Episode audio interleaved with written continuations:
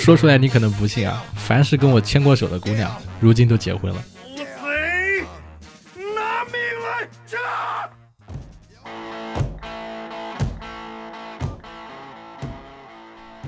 ！Hello Hello，各位手机前的小伙伴们，你们好啊！我是活捉八师傅的主播八匹马啊，这是我的笔名。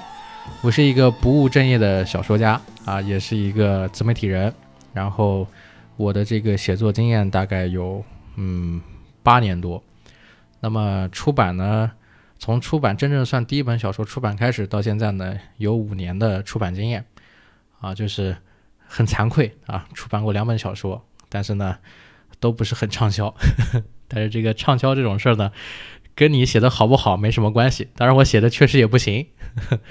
然后今天呢，我就非常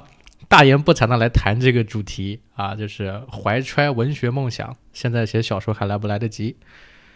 当然了，呃，其实呢，就是在你们听到我说这些话的之前啊。我其实已经录了，就是关于这个选题，我已经录了大概十几期，然后每一期呢，大概谈到十多分钟的时候，然后我就开始崩溃了，就是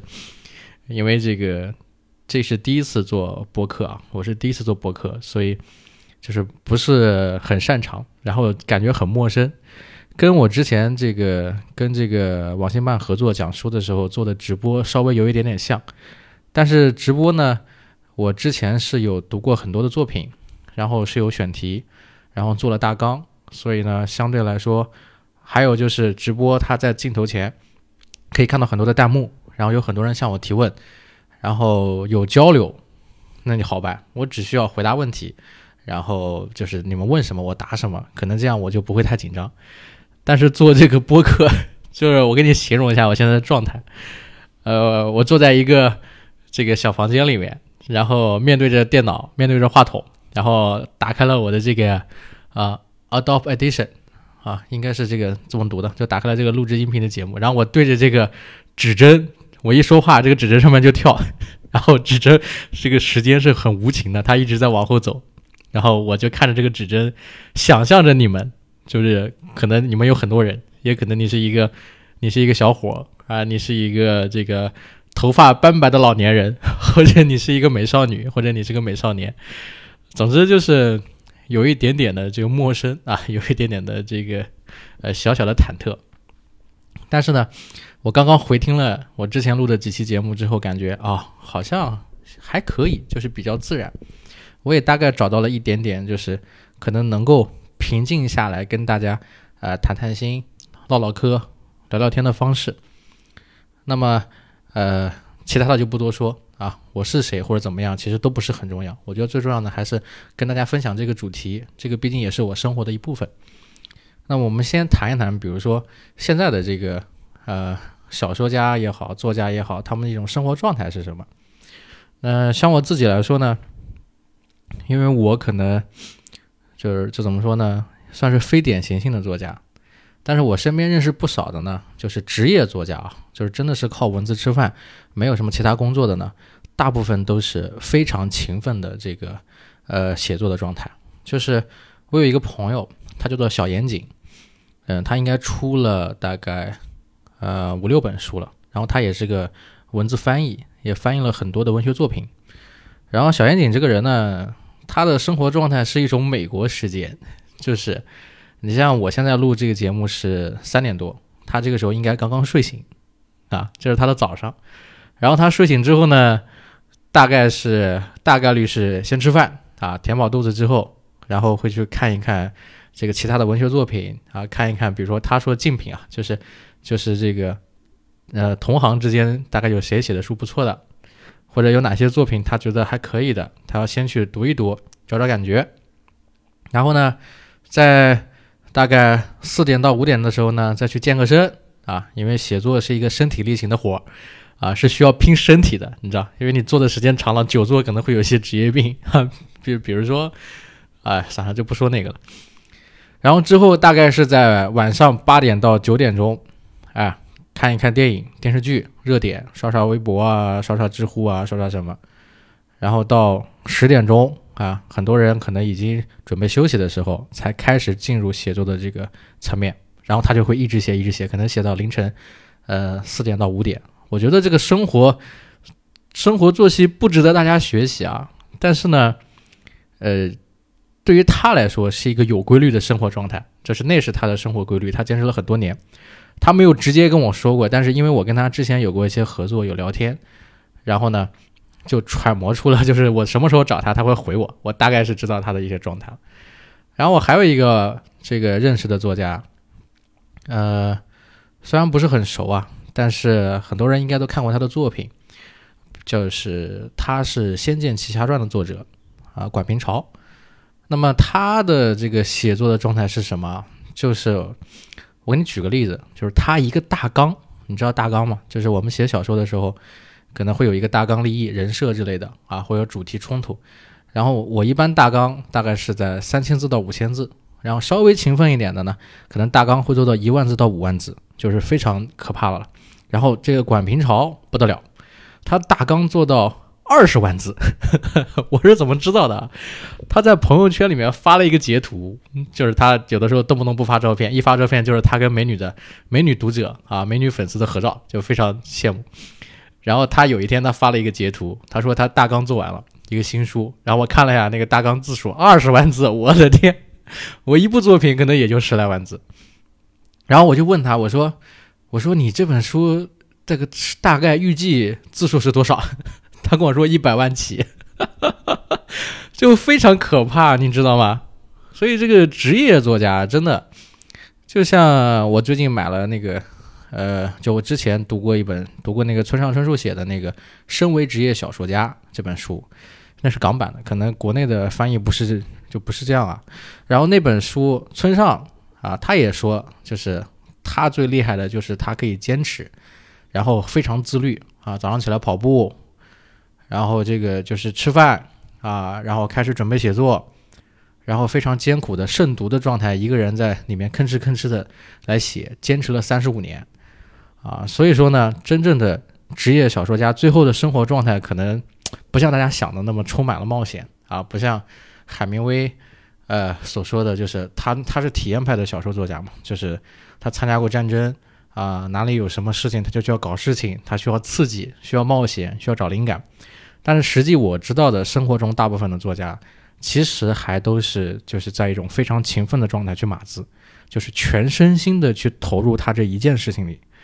甚至有的作家可能他说他不会这样枯燥，那那也有可能呢，是因为他之前的生活阅历就是经历了非常多的事情，那是他的一些资本，所以他有这些资本之后，他就消耗自己的这些东西，消耗自己的过去，消耗自己的经验、历史啊、经历啊，然后开始写作，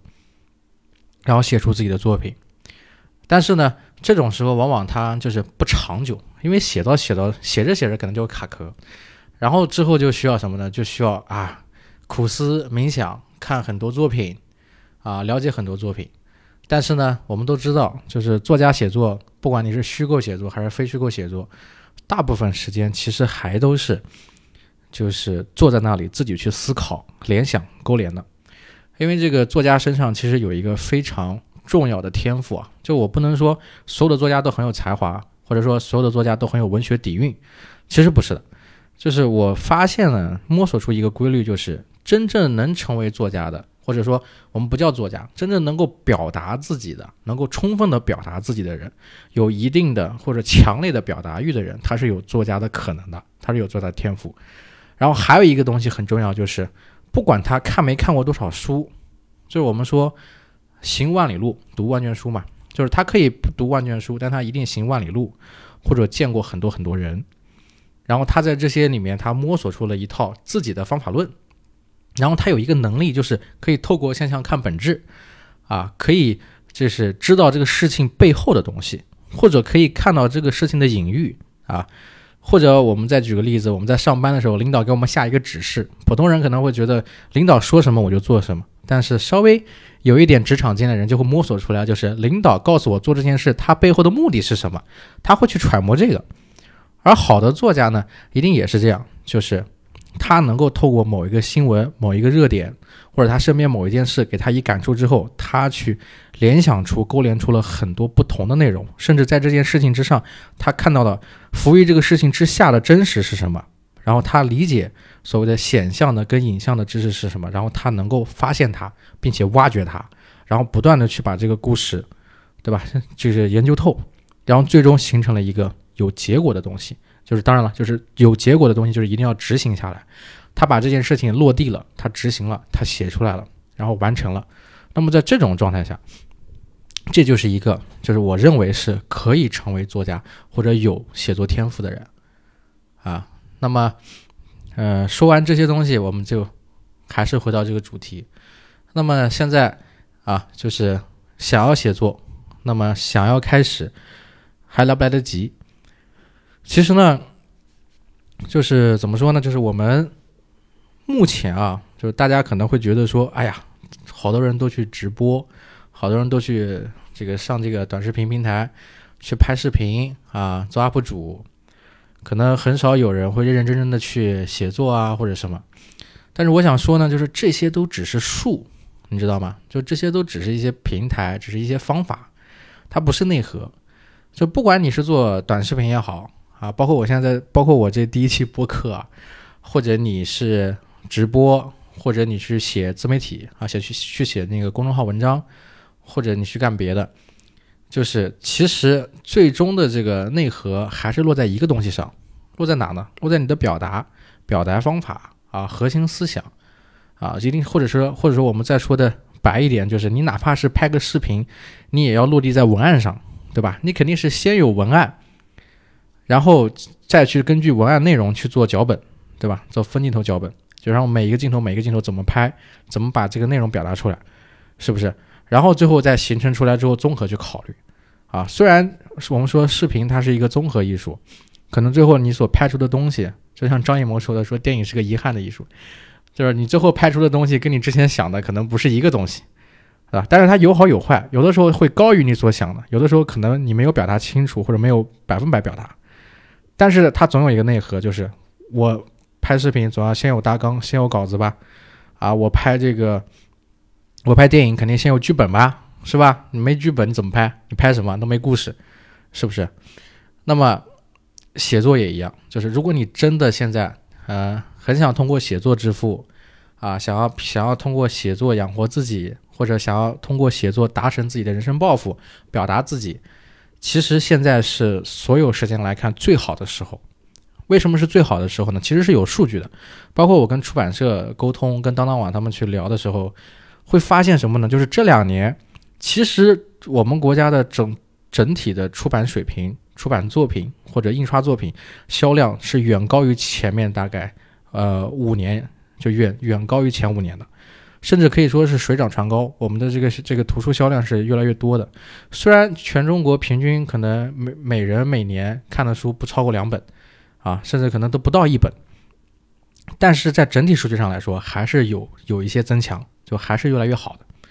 那么，呃，写作这边，不管你是自己写，还是投稿给公众号，还是投给杂志，还是去写网文，其实都其实这些都只是方法。或者只是媒介不同，但是核心你还是在通过表达自己来实现自己的人生人这个人生抱负，对不对？所以现在写小说其实比以前写小说的门槛要低很多了。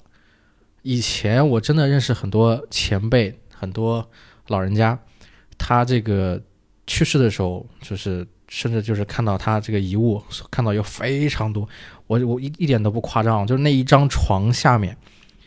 塞满了，大概有三箱子。的文稿全是拿纸写的，就是那种草稿纸，以前的那种草稿纸上面写的，全是他的文学作品。但是这些作品没有一个出版的，为什么呢？因为他没有机会，或者他在那种三线、四线的小城镇里面，他也接触不到一些出版社。然后他的这种稿件，可能时代过得真的太快了，有些有很多编辑啊，慢慢的其实退休了之后，新编辑我们都是电子的，就是可能发电子档或什么的，发电脑或什么，真的很少有人去看手稿。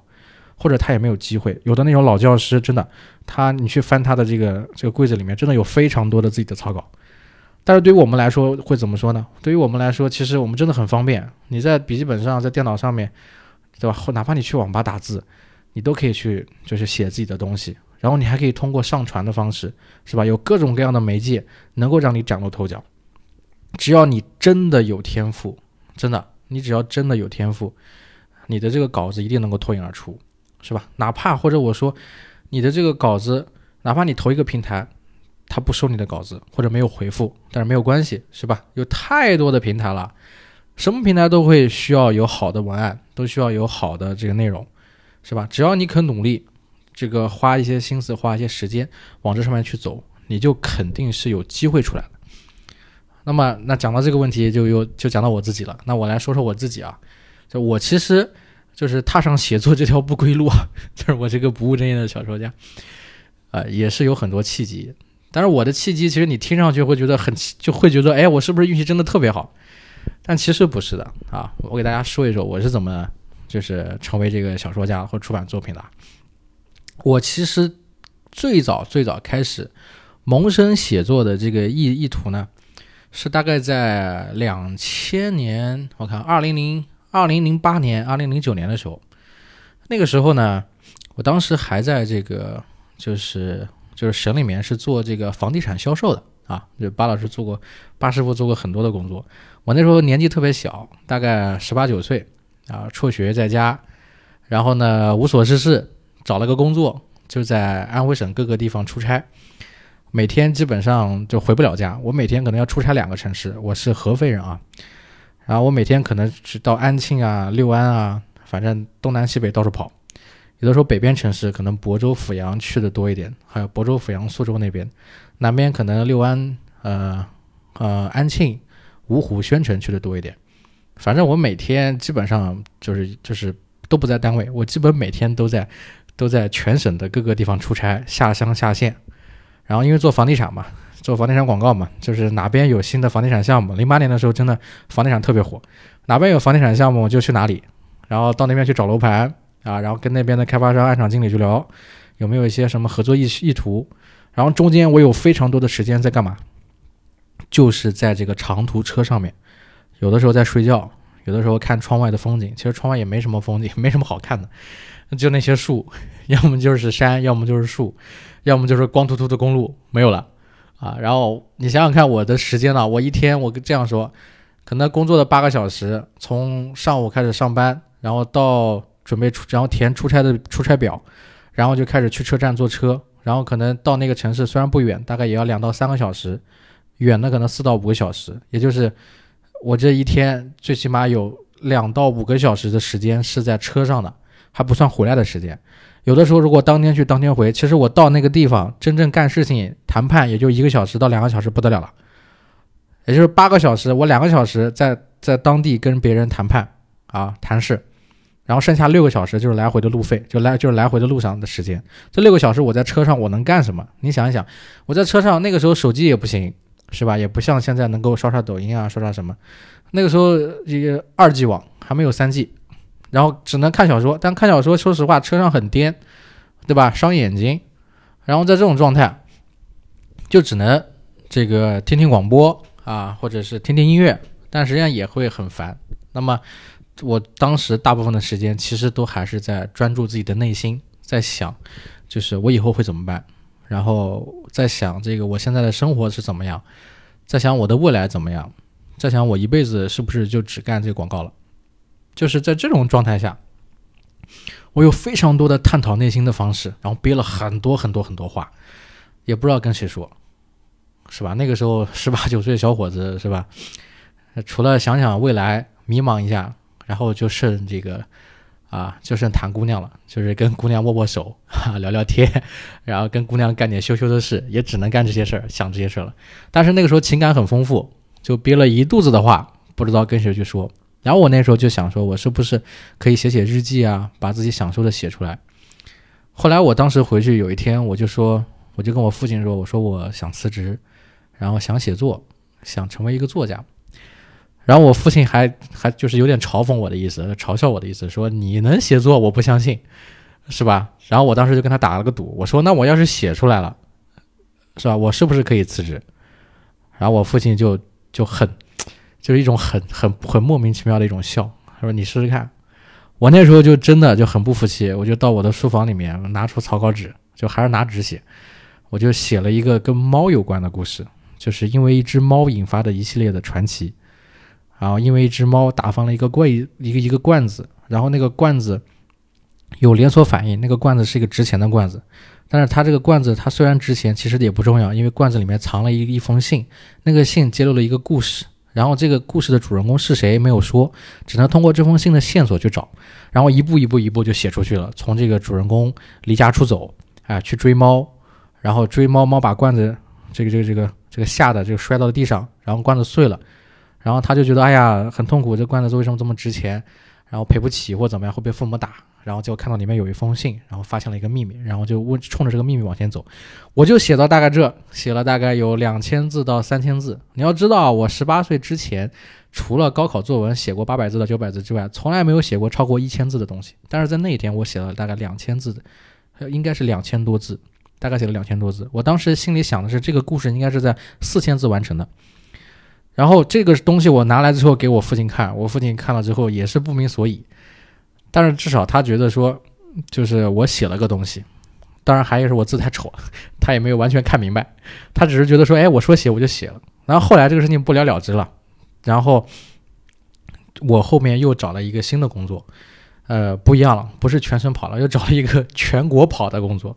就是在。国在在全国的各个地方，最远我去过新疆乌鲁木齐昌吉啊、奇台啊那些地方，最南边我去过福建那边的那个莲台，呃啊连江那那些地方，可能看过我的作品的一些粉丝、一些读者是知道我这段历史的。然后呢，就是全国各地跑，然后在全国各地跑，我每年可能在一个城市，或者就我每年可能每个城市我大概待两个两个礼拜到一个月。然后那大概一到两年时间，我是全国各地的飘荡。然后在这种飘荡的过程中，也是一样，就是我在异地，有的时候就会想到很多的这个这个这个心事，然后又会有很多的闲暇的时间去思考自己的人生啊，就很迷茫。就所有的年轻人他都有一个特点，就是可能在二十岁左右的时候会特别迷茫，不知道未来怎么样，甚至可能很很期待自己能立马到可能。二十六岁、二十七岁或者二十八岁的时候，能够就是事业有成、人生巅峰，像这种状态。但是我在那些状态里面，就又回到了一个自我的地方，就是我非常想写作。然后再到一个契机的时候，就是终于有一天，我当时有一个时间点，在那个时间点也是一样，就是当我的工作上面遇到一个巨大瓶颈的时候，我当时停了下来。然后停了下来之后，谈了个对象，也是我现在的老婆，她。跟我说，她说她非常喜欢读很多文学作品，就是跟我吹牛嘛。那时候在谈恋爱，然后她就看了很多我们其实不耻的小说，就是我也不好意思说那些作家的名字，反正都是畅销书作家，写的现在也写的比我好。然后他就说这些作家的书特别好啊，他会去看。可能年轻人会读韩寒呀或其他类的这些作家，其实他也看。然后就是他找了一本给我，找了一本给我之后，他说这个这本书他最喜欢，然后我就拿这本书。在有一天请了个假，我在那个家里面坐在阳台上，也是这个点，大概三点半的四点钟的时间，然后我就翻这个小说，这是一个短篇小说集，然后这本书大概当年是上了作家富豪榜的，卖了将近四百万册还是五百万册，现在应该已经卖了千万册了，我真的不能再说了，再说就知道这本这个小说是谁写的了。然后每一篇故事也不长，就是一些情情爱爱的小故事，然后我当时就看了。我看到中间有一个故事，稍微有一点点触动，但是其实他的写作手法，就我就看开头我就知道结尾是什么了。可是我看完之后呢，也是觉得，哎，这个故事还是蛮触动我的。然后我当时就不争气的流下了眼泪，我不是被故事给感动了，我是怎么呢？我是我是心想，我说他妈的，我这样也可以出书吗？我就很不服气。然后我就开始写我以前的那些故事了。就是从我在二零零八年开始飘荡在这个长途汽车上的时候，那些所思所想；二零零九年、一零年啊，后面这个全国各地跑的时候，有些时候就是在这个异地他乡的时候，一些思考、回忆；然后还有之前走上工作的时候，后面有一些朋友啊失散了，就是失联了，有些人走了，有些人失踪了，有些人死了，然后就有存了很多很多的故事。那一年是我。大概是那一年是我二十五岁、二十六岁，就是二十五到二十六的那那个年纪，我在那一年开始想要写作了，就是我我后那是一个契机啊，直接原因是看到那个作品，我说这种作品也能出书，然后我就开始写了，我开始写了，我就然后我的女朋友就当时也是我现在的老婆，她也很鼓励我，她就说那你可以去尝试，然后我就写一个故事给她看一篇，写一个故事给她看一篇，她看了她就说，哎，你这个写的有点很像她买的这些书的作品，于是我就走上了一条不归路，成为了一个滞销书作家，哎。就是我的第一本书，大概就是这样一点一点攒出来的。然后我写完这些稿子之后，就特别神奇的点就是，就是那个时候大家很流行把这个小故事上传到微博啊，然后我也上传到微博，然后微博里面我上传到微博，就我把它做成那种长的图文发在我个人的微博上。然后我有一些朋友我会跟他们说，让他们看，他们看了，甚至我有些，比如说我的原型，我的每个故事有的都有原型，然后那个原型人物就是我的好朋友，我的高中同学，我的发小啊，我的谁，然后我就给他们看，他们看了也很开心，就会转，但是转发其实也不多，我那时候微博也没什么粉丝，然后一个大概有有的有五个转发，六个转发，十个转发，二十几个转发，然后当时就有一个出版社的编辑，啊，我现在都是非常感谢。是长江文艺出版社当时的一个策划编辑，叫做白毛毛，他在微博上看到了我的这个小作品，还觉得很感兴趣，然后我就私信他，就就跟他说，说我还有好几篇是没有发到微博上的，要不要发给你看？他说好，我就打包了五篇，我就打包了我觉得五篇写的最好，我就发给他，发给他之后，然后其中有一个故事叫做《白毅和我》，一下子就让他就立马就感觉到了，就是不一样的这种这种感觉。那个白蚁和我写的是，写的是，写的是我和我女朋友和一只狗的一个三角恋的故事，不能再剧透了。然后因为这个故事就是就是打动了那个编辑，然后白毛毛当时就跟我说说，嘿，我看行，你这东西可以出。然后当然了，他也说了很多，就是说这个出书除了你的内容之外呢，可能还考虑到，比如说你有没有渠道，比如说发行销售渠道啊，你有没有宣传渠道。有没有做自媒体的朋友啊？然后或者你自己是不是粉丝？当然这些都是，就是这些其实也不是完全重要的，它只是一种考量标准。这是我后来就是悟到的。当时我觉得说，哎还行，因为我那个时候已经做了大概呃已经做了三年的自媒体了，赶上了微博微信最好的时候。我当时我跟我哥们儿他们几个做了一个微信公众号啊，做了一个叫做“独立于电影”的。当然这个这个也不重要啊。就是真正，包括我现在也有出版能力。我发现的是，如果你这个作品真的要让很多人看到，真的有人有信心，比如说花钱帮你去出这个书，就是公司愿意或者出版社愿意让你这个作品能够出版出来，一定是你这个作品真的写的特别特别的好啊！无论是选题是不是刚好是现在比较热的选题，这是一个机会啊，这是一个机会。还有就是你的文字内容是不是真的能够打动人心？你这个文字内容是不是真的能够给人看了有惊喜的感觉，啊，有反转的感觉，然后到有感动的感觉，然后再到什么，再到感动之后有一种归属感，看了之后有一种信赖感，就觉得啊，看了这个东西之后，就是把我自己想表达的，把每一个读者想要说的都讲透了，让大家能够有抒发自己的情感的东西，有共鸣。然后你的作品真的能达到这几点，其实我我说真的无所谓你有没有人气。无所谓你是不是有有很多粉丝，无所谓你是不是是不是，比如说，啊，比如我们不点名哪个作家了，就是不点名哪个作家了，就是你是不是某个什么什么传媒公司的董事长或者 CEO 之类的，整个集团都会买你的书？不是的，只要你的作品真的好，真的会有人愿意给你出这个书，啊，然后你这个作品就能出来。哎，这就是我，就是当时。呃，第一本书出来的事迹，就是我那个有很多时间，然后这个有一个鼓励我的人，就我当时的女朋友鼓励我，她看了我的作品，让我一直坚持写下去。然后后面呢，我的朋友们也很喜欢，然后我给了一个编辑看，我努力争取了一下，那个编辑看了五篇稿子，有一篇稿子打动他了，然后每一篇稿子质量都还不错。后面呢？最后再综合考虑这个选题方向，哎，他觉得这个选题有可能是爆款，于是他就答应了出版，然后我就快速签了这个合同，去了北京，到了长江文艺，啊，见到了当时的，比如我见到了白岩松，我那时候很惨，我去出版社，我去我信誓旦旦的去出版社，然后满怀信心。昂首阔步啊，然后进了出版社，被编辑迎进去了。进去之后，然后发现，除了这个这个这个接待我的编辑之外，没有人睬我。然后所有的人都在另外一个屋子。我后来我问另外一个屋子是谁，我偷偷在那个门门门框边上我瞟了一眼，白岩松，他后来出了一本书叫《白说》啊，应该很多人看过。就我那时候还还其实还不太就还不太知道出版的一些规矩啊，当然我那我也知道这个白岩松是个大咖，肯定大家围绕他，所以我也没有怎么想。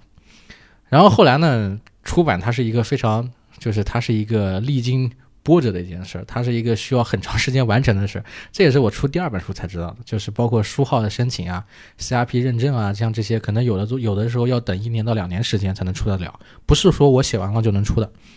然后中间就经历了一个事儿，就是我第一本书大概写到四分之三的时候，我的策划编辑啊白毛毛 跳槽了，他跳了一家非常知名的、非常非常知名的一家嗯这个。呃，自媒体公司啊，一家这个现在是属于内容创业 IP 公司吧，当了那边的合伙人，他他跳槽了，所以我后来这个作品在写完四分之三之后没有策划编辑了，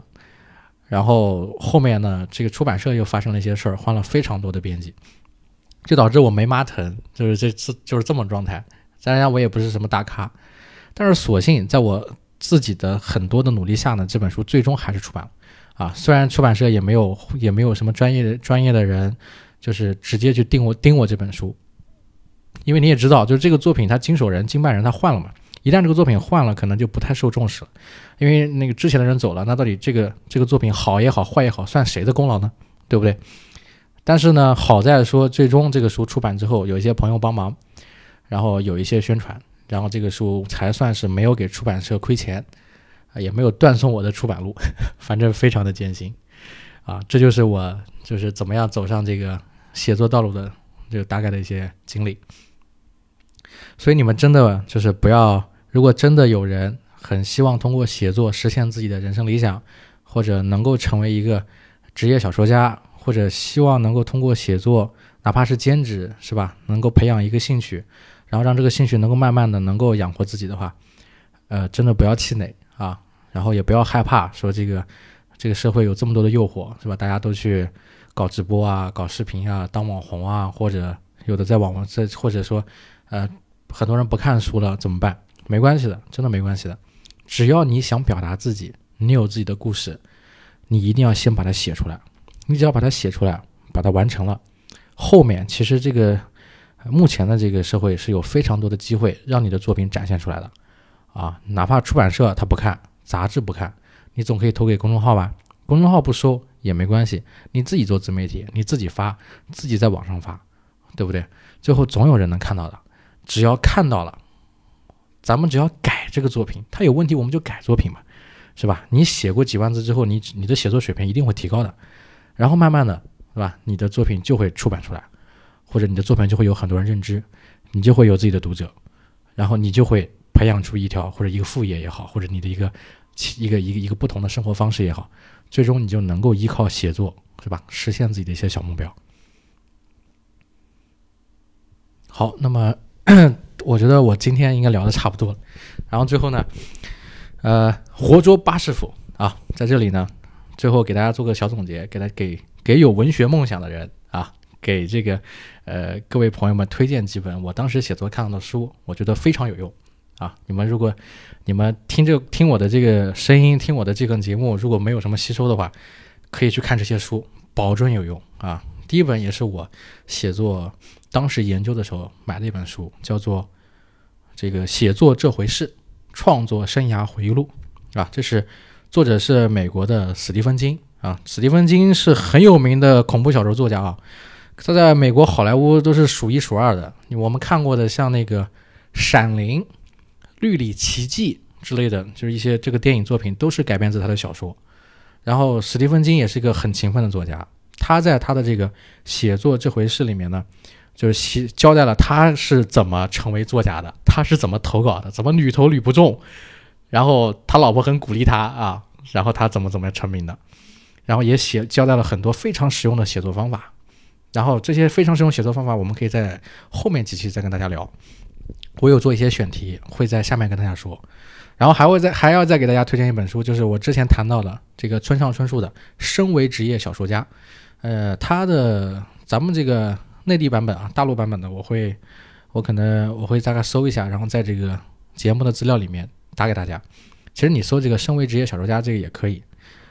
村上春树也写了他是怎么样跟老婆一起没有钱的时候无所事事借钱开了一个咖啡馆还是什么，然后他又怎么怎么的，就是在看这个棒球赛的时候想到自己要写小说的，然后又是怎么样在他老婆的鼓励下写小说的啊？写小说有一条很重要，就是你要有一个自己的读者，这个读者可以是你的女朋友啊，可以是你的老婆啊，可以是你的父母，可以是谁？反正我有一个很好的女朋友。就是你得有一个有一个读者，他是能够鼓励你的，你是相信他、信任他的，可能在写作开头会有很多的激励作用，对你是很有帮助的。好，然后再给大家这个推荐还有一本写作小说，就是好像是罗伯特麦基吧，就叫做《故事》，那个是好莱坞创作剧本，就是大概他写了很多的冲突、一些技巧、方法跟套路。那本书是一种工具书，可以买来看。你前面当然看我说的像。史蒂芬金的写作这回事这一本也够了。那么这三本书啊，就是推荐给大家，推荐给还有文学梦想啊，想要通过这个写作表达自己、实现自己一些小目标的这个朋友。那么，呃，今天的节目好吧，就到这了。然后我是八匹马，那么活捉八师傅，这是一档这个没有稿件的直录的播客节目，分享一些。可能没有什么用的小知识，分享一些我自己个人的一些奇葩经历生活。然后咱们有什么好的问题想法呢？可以在评论里面这个告诉我，或者也可以私信给我。